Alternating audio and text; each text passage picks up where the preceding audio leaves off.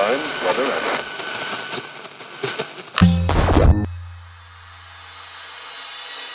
Pocket Hertz. Sintonize sua vibração. Apresentado por Elaine Ourives, o podcast que te mantém em alta frequência vibracional. Olá, eu estarei com você a partir de agora, te ajudando a sintonizar seu novo eu.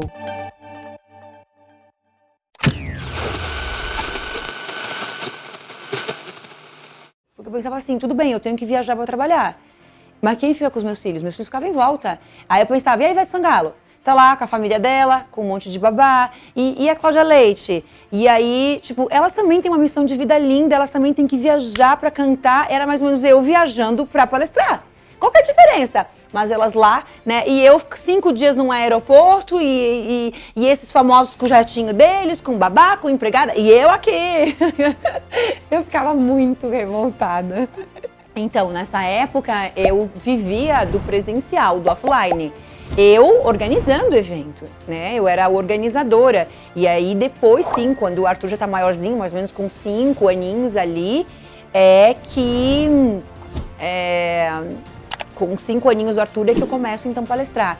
Então, nessa época, assim, ali de ele fazendo a fisioterapia, os primeiros passinhos dele, eu precisava levar eles juntos. Então imagina que eu tenho que trabalhar. O meu trabalho como organizadora de treinamentos é quando? É final de semana? É, a gente trabalha a semana inteira para vender o treinamento do sábado, né? o treinamento do domingo. E esse sempre foi o meu principal desafio, porque imagina que eu sou mãe, solteira, tô ali sozinha com as crianças e eu preciso trabalhar no final de semana, aonde eu não tenho com quem deixar meus filhos. E aí o que acontecia? Eu levava os meus filhos juntos. Eu me lembro de um evento que foi na Universidade de Caxias do Sul, um evento grande que a gente fez, que, eu que chegou na hora de receber as pessoas, as pessoas chegando e eu tinha que, que receber as pessoas e eu fui receber as pessoas dando de mamar. A Laura aqui é, mamando, né? E, e, eu aqui com essa mão cumprimentava todo mundo, dava o, e o Arthur grudado aqui no meu pé, tipo, a Mano nasceu, ele tinha um aninho.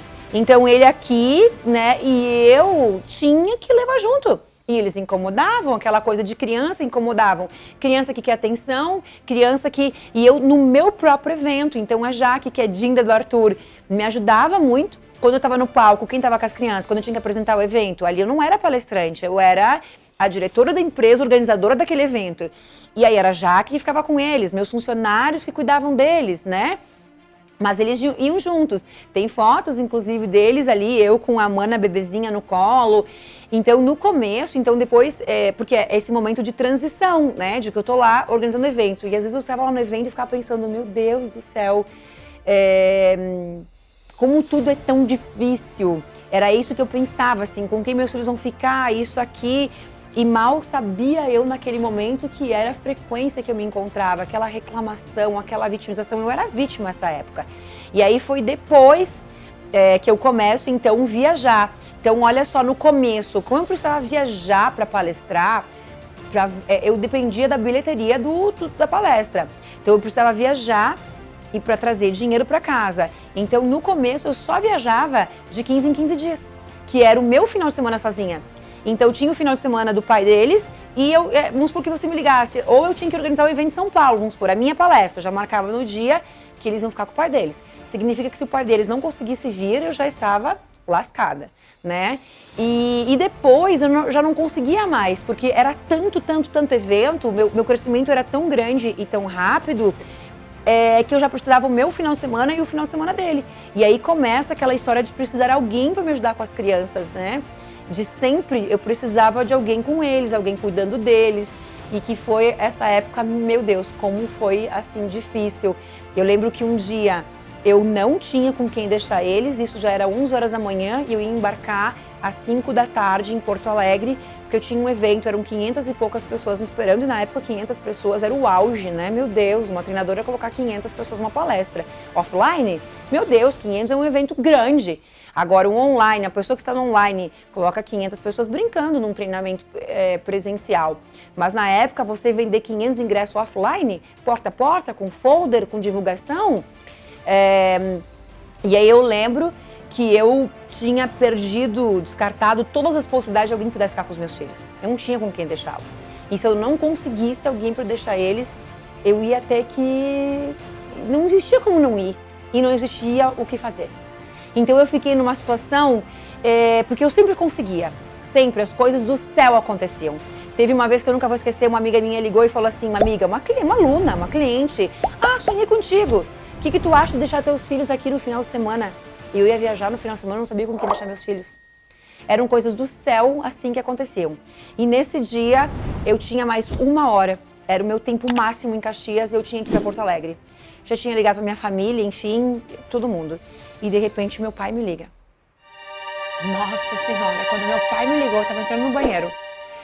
Eu desabei chorando. Eu desabei.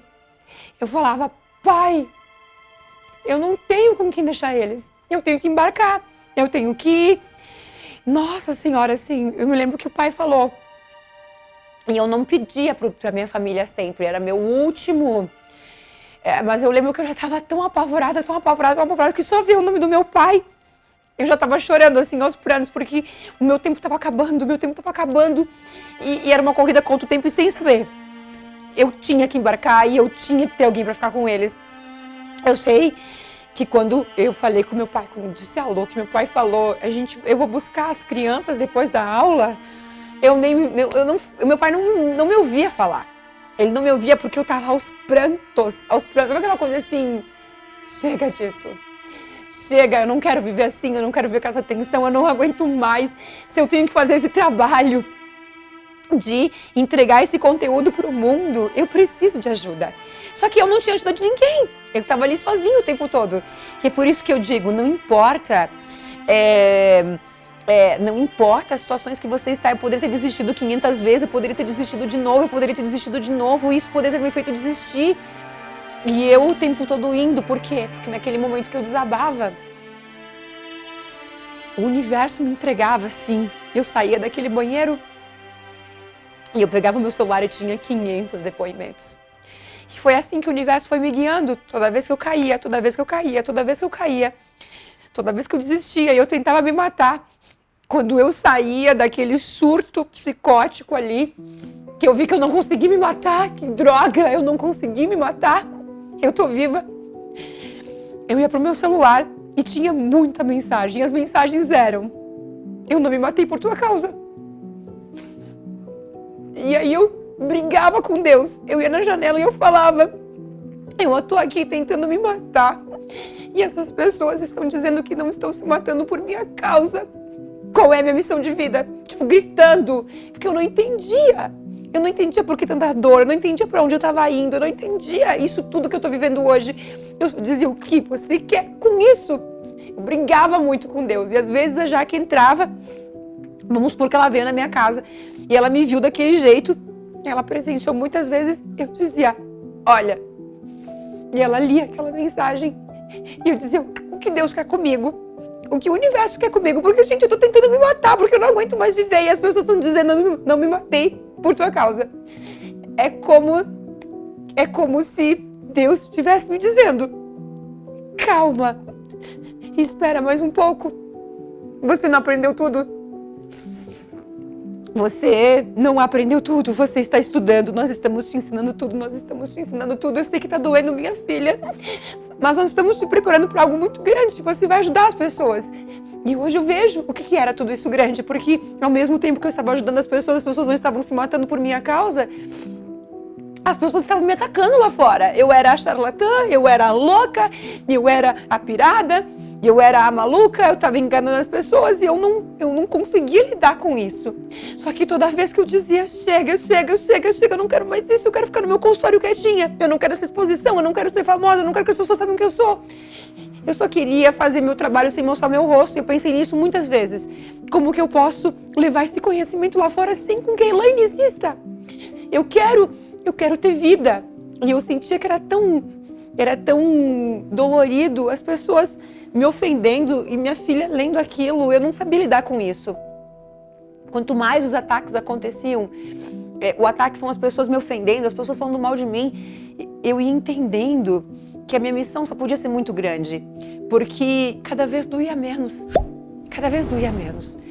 De repente, alguém vinha e falava algo de mim, eu via, tipo, alguém que postava falando muito mal de mim, e já doía menos. E eu ficava pensando, meu Deus, eu tô sendo preparada. Cada vez que doía menos, eu entendi que o universo é muito perfeito. Em doses homeopáticas, você vai recebendo aquilo e, e, e, e daqui a pouco não dói mais. Daqui a pouco você não dá mais bola para aquilo, mas no começo doía muito.